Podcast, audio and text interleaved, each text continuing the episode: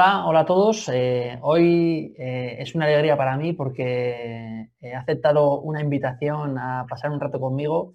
Eh, una de las personas que, más entiende el sector en Latinoamérica, el sector del fitness en Latinoamérica, y que, tiene una empresa de las más proactivas para promover y ayudar a los centros deportivos a sus intereses y ahora más que nunca está siendo pues, un, gran valedor de, todo lo que está pasando con todo el tema de la pandemia.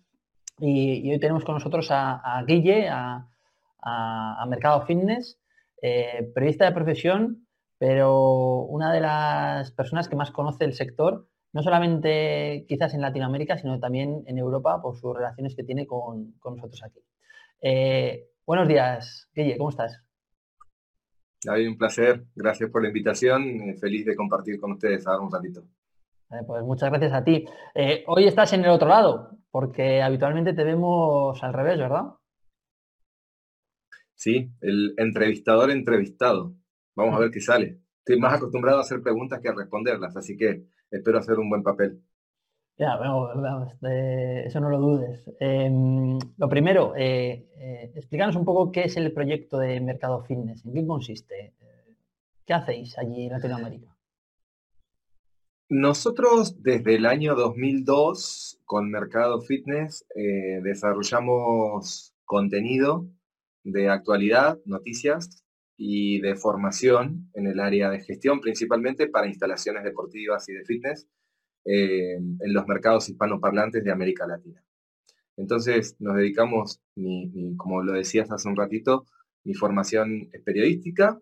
Hoy, por suerte, tengo otros periodistas eh, colaborando en la producción de contenidos, en la, en la, generación de noticias y además expertos del sector de distintos países que contribuyen con sus columnas de know-how, que es el material de formación, digamos, que no es tan de coyuntura y que por ahí tiene más tiempo de vigencia.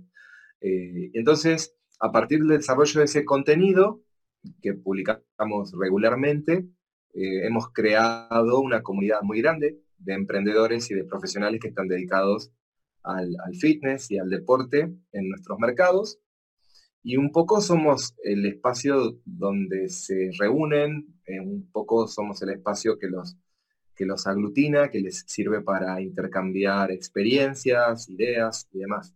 Y después, en torno a eso, hemos generado un montón de productos que sirven para lo mismo, para nutrir la comunidad de información y generar más interés en torno a esa comunidad y hacer de ese modo que crezca.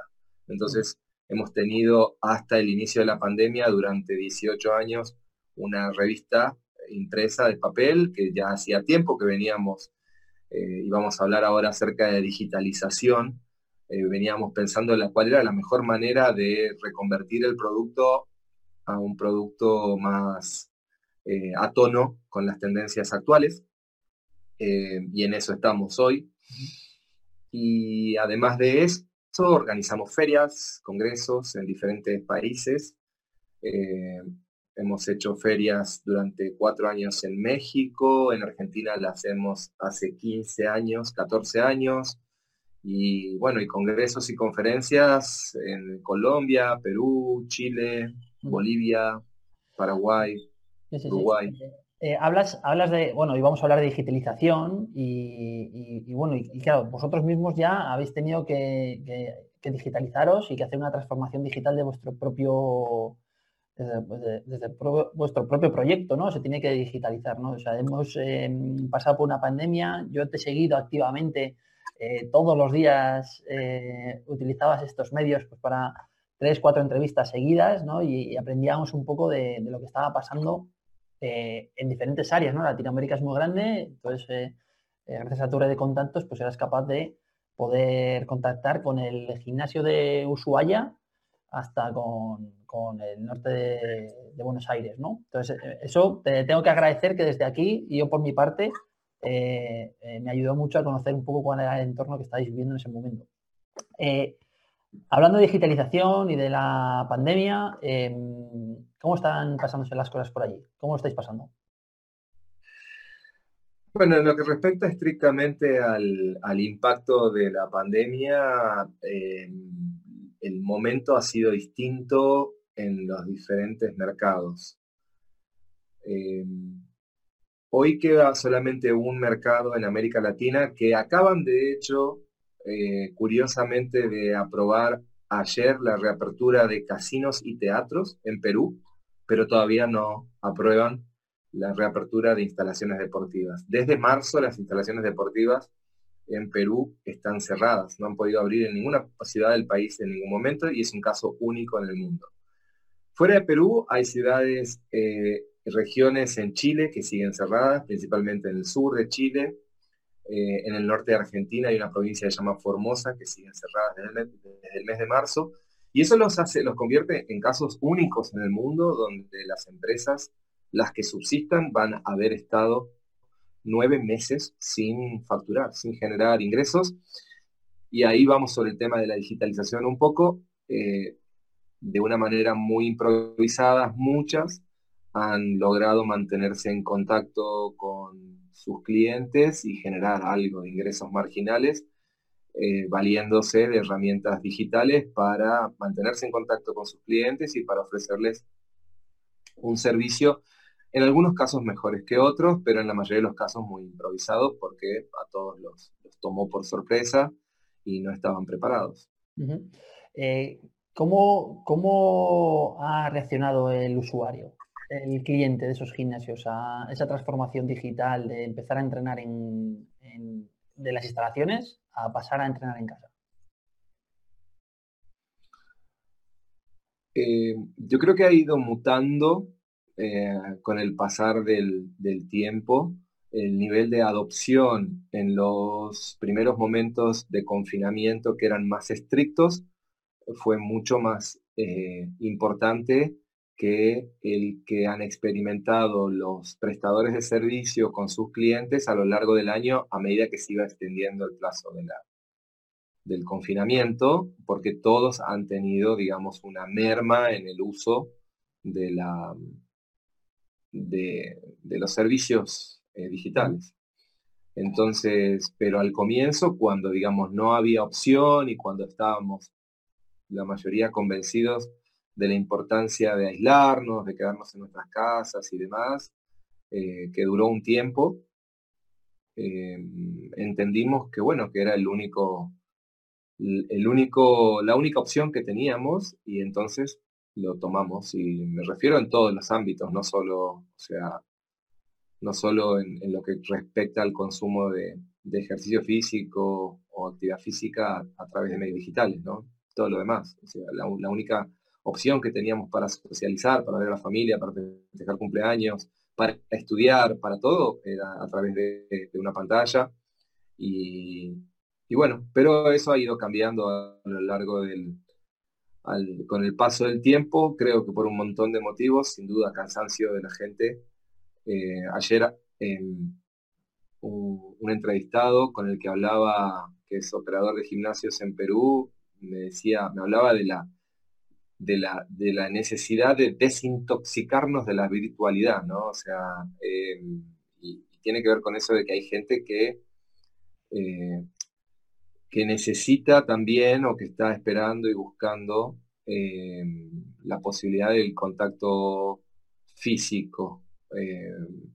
Y digo físico porque yo no creo que la virtualidad sea menos presencial. Hace, unos, hace un par de meses, Gabriela Retamar, que es un referente para nosotros en nuestro mercado, escribió un artículo para nosotros y una conferencia que tenía estrictamente que ver con eso. Decía, un profe dando una clase virtual no, no está menos presente que si da una clase en, la sala. O sea, hay presencia en la virtualidad también. Lo que no hay es, eh, eh, presencia física, si se quiere, ¿no? La coexistencia física en el mismo lugar y espacio y la posibilidad de, tocarnos y, de abrazarnos y demás, que es parte de lo que nos hace humanos. Pero me parece que... Sigue, sigue, sigue, perdona. No, que creo que de cualquier manera eh, el haber sido arrastrados a la fuerza, entre comillas, eh, en este, en este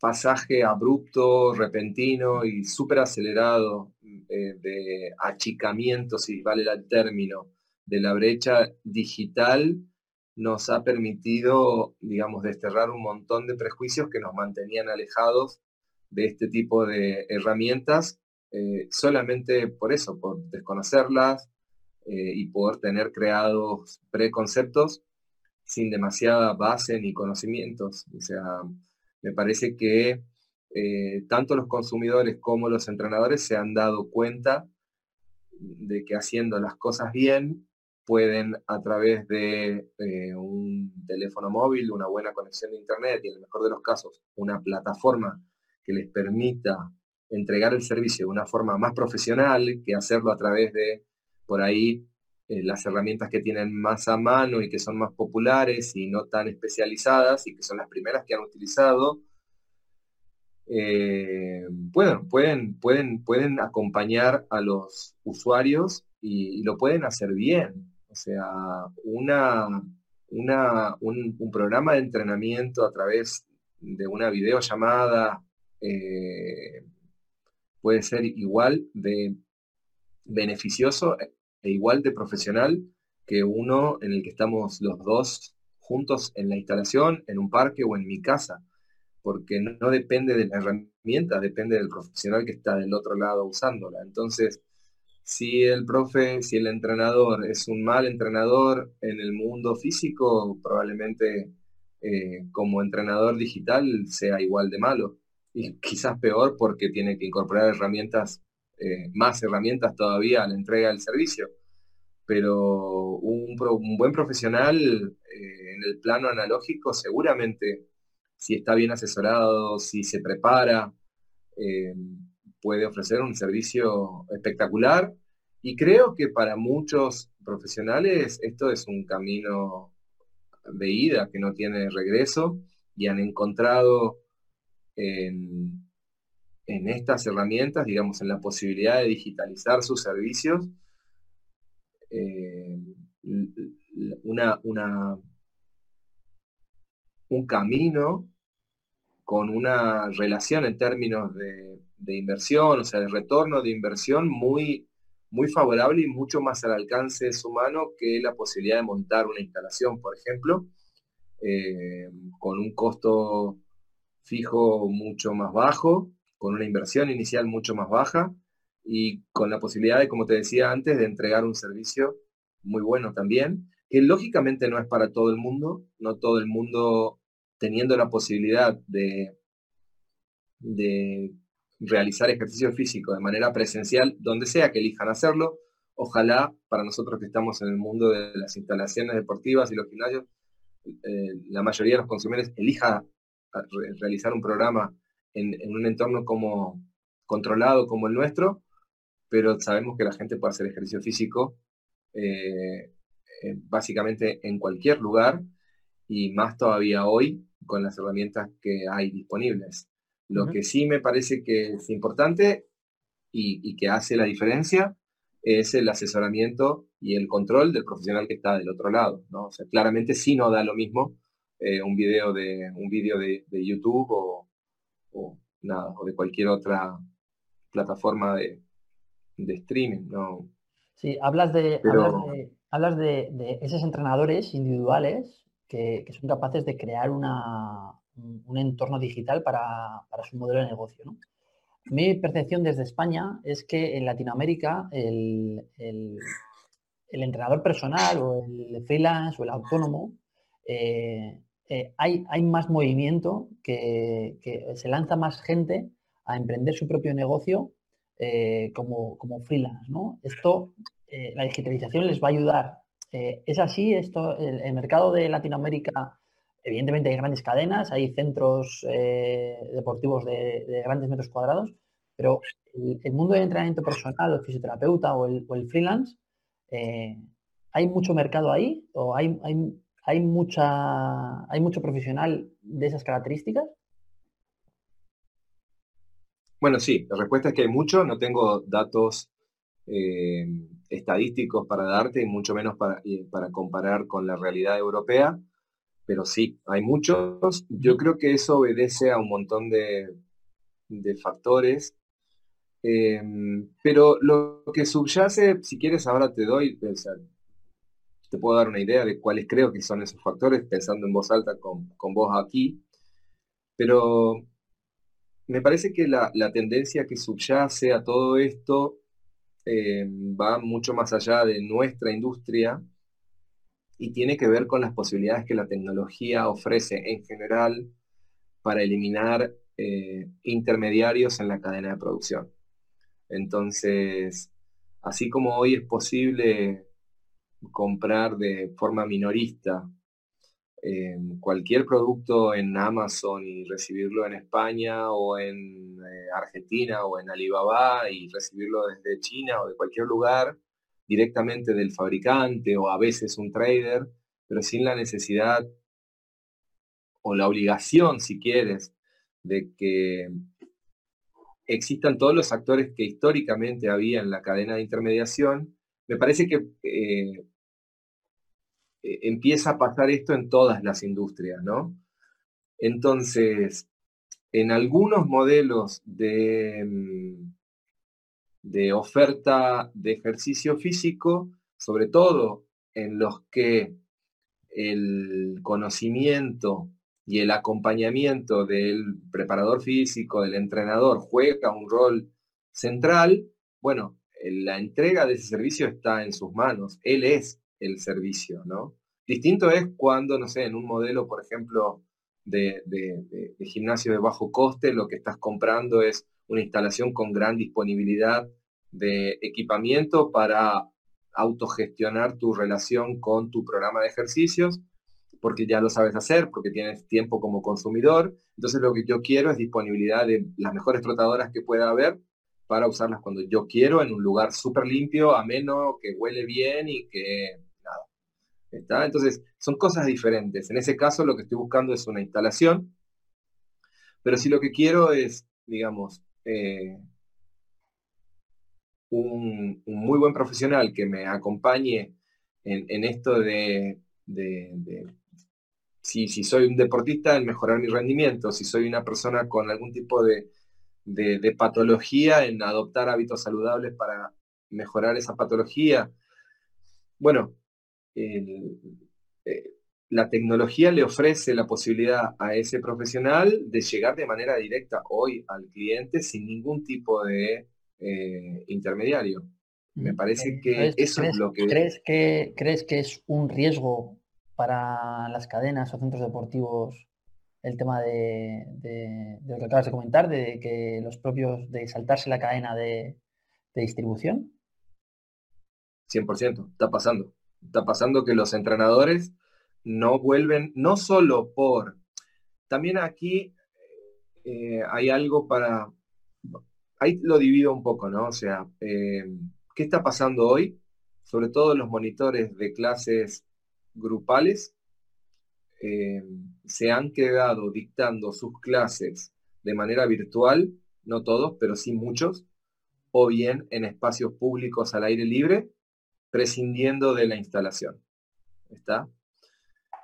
Eh, hoy, esos monitores que, que, eran parte del staff de algunas instalaciones se han quedado con esos clientes porque son principalmente los que han acompañado a esos usuarios a lo largo de la pandemia.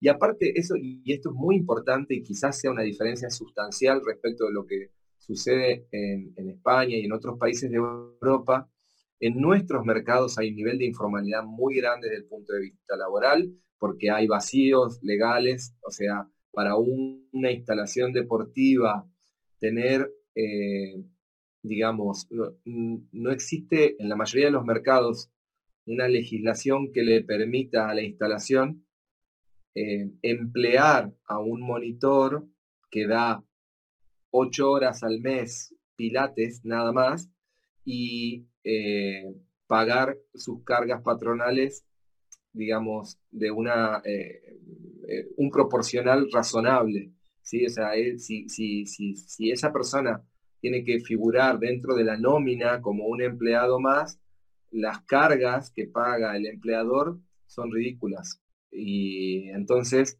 normalmente, el, tipo de relación laboral que hay, fundamentalmente con los, los, los entrenadores que no son de planta, es irregular. Em, y, bueno, entonces eso hace que, por ejemplo, en situaciones como las que acabamos de, pasar, eh, estos entrenadores no tengan ningún tipo de respaldo del Estado porque no figuran como empleados. Y entonces muchos gimnasios, al no poder eh, acompañarlos de alguna manera durante este tiempo en el que se quedan sin ingresos, lo que hicieron fue decirle, bueno, atendé vos a los clientes, cobrales vos y, eh, bueno, y subsistí de esa manera. Y eso fue lo que hicieron.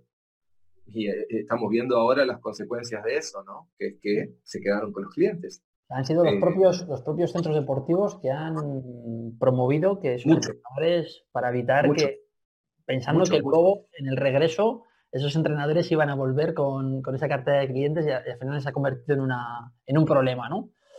Bueno, veremos a ver cómo, resulta esto y veremos cómo, son capaces esos entrenadores de seguir manteniendo pues, eh, ese, modelo de negocio, si lo quieren mantener, salvo todas las penurias que puedan pasar eh, eh, económicas por todo el tema este irregular que, hablabas, ¿no? Entonces, volviendo al tema de la digitalización en los gimnasios, una, una, de las cosas que me interesa mucho a nosotros desde Inplay es eh, ¿qué estaban haciendo los centros deportivos eh, para digitalizarse antes de la pandemia?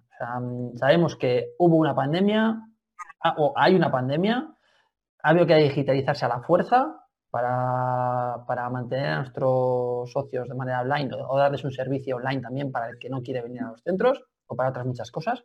Pero antes de, la pandemia, ¿qué estaba pasando? ¿Cómo eh, se estaban añadiendo muchas aplicaciones a los centros deportivos? ¿Estaban utilizando clases virtuales?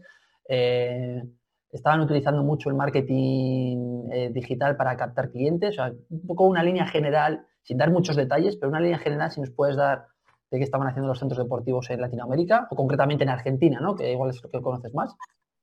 Bueno, yo creo que ahí hay que diferenciar eh, los distintos, o sea, porque la digitalización como concepto es muy amplia y abarcativa, ¿no? Y ahí, yo te diría que hay, había aristas en las que los centros estaban más avanzados en materia de digitalización que en otras. O sea, por ejemplo, en materia de eh, marketing, probablemente haya sido el aspecto en el que más avanzados hayan estado, ¿no? En esto de eh, aprovechar las, redes sociales para eh, generar leads y traccionar averiguadores a las instalaciones si vos me preguntas, bueno, a ver, ¿cuántos tenían creados algún tipo de embudo? ¿Cuántos con, un sistema de automatización de correos?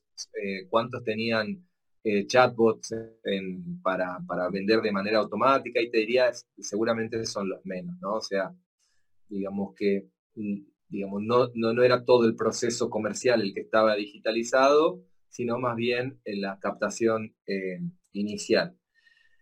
En lo que respecta estrictamente a lo que es la, gestión, el control de caja, el control de acceso, ahí también eh, estábamos transitando un camino de, profesionalización en el que hemos visto aparecer muchos eh, proveedores de sistemas en los últimos años, eh, a los que sin duda les ha costado mucho lograr que los emprendedores entendieran la importancia de,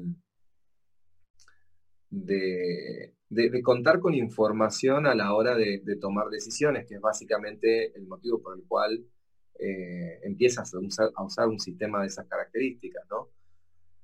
Y, también la, la, adopción de software como un servicio que tiene un coste mensual que hay que pagar y que eh, los datos de tus usuarios y los tuyos están en la nube y en un servidor que no es tuyo y qué puede pasar con eso. También ha, sido, digamos, una barrera para muchos que, te diría hoy todavía, la mayoría de los claramente nuestros, nuestros mercados son mercados muy atomizados en los que el operador, el pequeño operador independiente con una instalación de 300 metros, 250 metros cuadrados, que tiene 200 usuarios, eh, es lo que predomina en nuestros mercados. No estamos, nuestros mercados no son mercados eh, dominados por las grandes cadenas con instalaciones de 3.000, 4.000, 5.000 metros. Eh, son, tienen una presencia importante, pero lo, lo, que hace al número, a los 60 o 70, bueno, no sé ahora cuántos van a quedar después de todo esto, ¿no? Pero mm, son pequeños operadores. Y en esos pequeños operadores, eh, digamos, los softwares instalados de manera local son todavía predominantes. De hecho, hay muchos todavía usando Excel o, softwares que descargan de manera gratuita. Entonces, ahí tienes otro camino que, en el cual veníamos avanzando, eh, que es la, diríamos, la, digitalización de la gestión, si quieres, de alguna manera, ¿no? Y,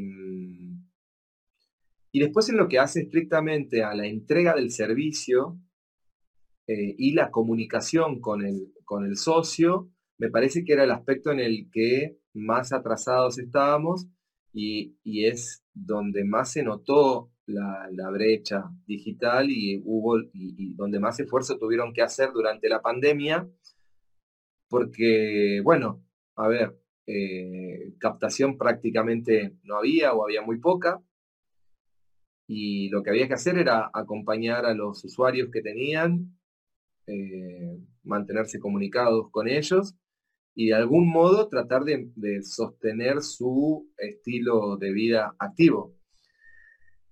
Y, yo creo que ahí es donde hemos avanzado mucho. De hecho, yo tenía aquí un dato para compartir con vos que te comentaba antes. Voy a buscarlo ahora mismo. Eh, mira, esto es, esto es una encuesta que hicimos en noviembre del año pasado. Se publicó 7 de noviembre del año pasado y dice, el 76% de nuestro sector está en contra de las clases de fitness dictadas por entrenadores virtuales, noviembre del año pasado. Tres de cada cuatro emprendedores y profesionales del fitness rechaza el dictado de clases a demanda en gimnasios a cargo de entrenadores virtuales cuyas instrucciones los usuarios deben seguir en una pantalla. Esta conclusión se desprende de una encuesta online realizada por Mercado Fitness el 6 de noviembre, de la que participaron 237 miembros de este grupo. ¿sí? Eso es noviembre del año pasado. Ahora fíjate eh, el nivel de adopción, y esto es 26 de marzo, o sea, a los 10 días de iniciado el, confinamiento, el 78%, o sea, casi 78,6%, casi 8 de cada 2 instalaciones estaban ofreciendo clases online de clases online. ¿Sí? El 85% de ese grupo lo estaba haciendo de manera gratuita. Hoy, con el diario del lunes, como decimos nosotros, digamos, mirando en retrospectiva, lo que me sorprende en realidad es que 10 días después de iniciar la pandemia había un 20% que no estaba ofreciendo clases, o sea, no sé qué estaban pensando si no estaban ofreciendo clases virtuales en ese momento, ¿no? Y, y el otro dato, a ver si tenemos algo aquí interesante. Eh, el, 59% dice estamos dictando clases online gratuitas y no sé si en un futuro las cobraremos. El siguiente grupo es el 19% que dice no estamos dictando clases online ni planeamos hacerlo en un futuro. Esto es marzo de este año, ¿eh? ya empezada la pandemia. El 11,5% dice estamos, mirá, solamente un 11,5% estaban cobrando por las clases eh, virtuales que estaban dictando. Y ahí, hay, hay, mucha incertidumbre, ¿no? Porque no lo sabíamos ni nosotros mismos, ¿no? Sabíamos qué iba a pasar ni, ni, que teníamos que... ¿no? Y este es el último dato eh, que, que, tiene también, digamos, eh, me preocupó un poco cuando, cuando vi estos datos. Esto es del 12 de noviembre de este año, o sea, hace menos de un mes, y dice, Después de reabrir, una de cada cuatro gimnasios dejó de ofrecer clases online. Uno de cada cuatro. Tras su reapertura, el 41% de los gimnasios manifiesta seguir ofreciendo clases o rutinas online a sus socios, pero en menor cantidad que cuando estaban cerrados. El 26% dejó de brindar este servicio. El 24% dijo nunca haber ofrecido clases online. Y solo el 14% sigue ofreciendo la misma cantidad de clases de forma digital que cuando estaban cerrados. muy interesante. Eh, ese, tipo de datos aquí en España yo los desconozco, no sé cómo está la situación. Lo que sí que sé es que eh, yo por propia experiencia, ¿eh? los, propios operadores, eh, cuando salimos de la pandemia más dura, eh, tienen que hacer un proceso de preparación interna y de, y de, educación interna para descubrir si realmente quieren estar en el entorno online o no, porque estábamos muy encerrados en nuestro producto presencial, ¿no? Y entonces pasarnos al, al producto virtual, pues tenía tiene que haber un proceso de preparación y de, aprendizaje para poder lanzarse a hacer un producto online. Y, aún así, no tienen claro si ir por un lado o por otro. Yo esta misma mañana tenía una reunión con una gran cadena aquí en España que no sabían por dónde tirar. Entonces, al final, nosotros desde Inplay nos vamos a convertir en, consultores de transformación digital y ayudaremos con nuestros productos o con los productos de otros a que, a que esos operadores consigan coger una línea y trazar por lo menos una estrategia. ¿no? Hablemos del futuro. Guille, ¿cómo, ves el futuro de aquí a un año, dos años? ¿Cuándo crees que se va a recuperar en el mismo momento en el que estábamos pre-pandemia? Eh, ¿Cómo lo ves? difícil, difícil decirlo. Em, las empresas proveedoras hablan de recuperación en el último trimestre de 2021. O sea, o sea que nos queda un tiempo. La mayoría de los grandes organizadores de eventos del sector eh, han reprogramado sus eventos para el último, o sea, de septiembre en adelante del año que viene. Yo creo que va a haber un efecto rebote. Yo creo que em, en algún momento vamos a cosechar todo lo que hemos hecho durante este tiempo para promover el ejercicio físico como una píldora que nos ayuda a, mejorar nuestro estilo de vida como, y, a instalar nuestro sector como un actor más de salud. Y eso eh, va a generar nuevos usuarios y va a mejorar la adherencia en los usuarios que ya tenemos. ¿Cuándo va a ocurrir eso? Espero que más temprano que tarde, pero no me animo a ponerle, a ponerle fecha. En lo eh, que respecta estrictamente, sí. Sí, no, no, te voy a preguntar eso, ¿qué, qué, es lo que quieres que ocurra, ¿no? O sea, tú que estás viendo el sector, desde tu más sincera opinión personal, ¿no? Eh, a ver, eh, eso, eso. Nosotros, a ver, en los mercados donde en términos de eh, niveles de ejercitación, a grandes rasgos en todo el mundo, alrededor de un 40% de la población se mantiene lo suficientemente activa. ¿sí? O sea, tenemos en más o menos todos los mercados alrededor de un 60% de sedentarismo. Obviamente, cuando hablamos de 40% de la población activa, esa población no va toda a entrenar a una instalación. En los países donde la oferta de gimnasios, instalaciones deportivas tienen mayor penetración, caso de Estados Unidos, algunos países nórdicos, eh, estamos en el orden del 20%. En América Latina la media está entre 2,5 y 3%, Argentina entre el 7 y el 8%. Entonces, hay mucho camino para crecer y eh, no tengo dudas que después de lo que hemos pasado, después de lo que hemos hecho, vamos a crecer mucho, pero aún creciendo mucho, eh, nos queda mucho por delante, ¿no? Porque partimos de una base tan baja que cualquier cosa, aún si duplicáramos el nivel de penetración, que sería fantástico, eh, todavía tenemos mucha gente afuera eh, generando una carga muy costosa para el sistema de salud de nuestros países, que a la luz de lo que acaba, de lo que está sucediendo todavía, no está preparado para que tanta gente se, se enferme y demande atención toda junta. Y nosotros podemos hacer un aporte significativo en ese sentido como sector para que la gente no solamente no se enferme, sino que tenga una vida más plena para que y, vivan más.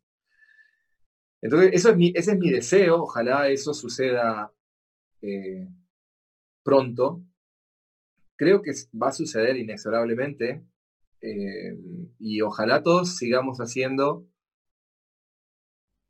lo que nos cabe, lo que nos compete para aportar juntos nuestro granito de arena para lograr ese objetivo, porque eh, nos vamos a ver todos beneficiados, los, que, los actores que somos parte de esta industria y sobre todo el conjunto de la sociedad. hablas de, tanto de Latinoamérica como, como en España. Em, Guille, eh, ha sido un placer escucharte. La verdad que me da la impresión de que te has dejado muchas cosas por decir. Espero compartir este rato de nuevo contigo en algún momento. No tenemos tiempo para más, así que, que, lo dicho, muchísimas gracias por este rato y, espero conocerte pronto en persona. Gracias, David. enhorabuena por InPlay y felicitaciones nada, por los logros que, han tenido. Un abrazo para todos los que eh, en algún momento escuchen este reportaje y aquí estamos a disposición para ayudarlos en lo que necesiten.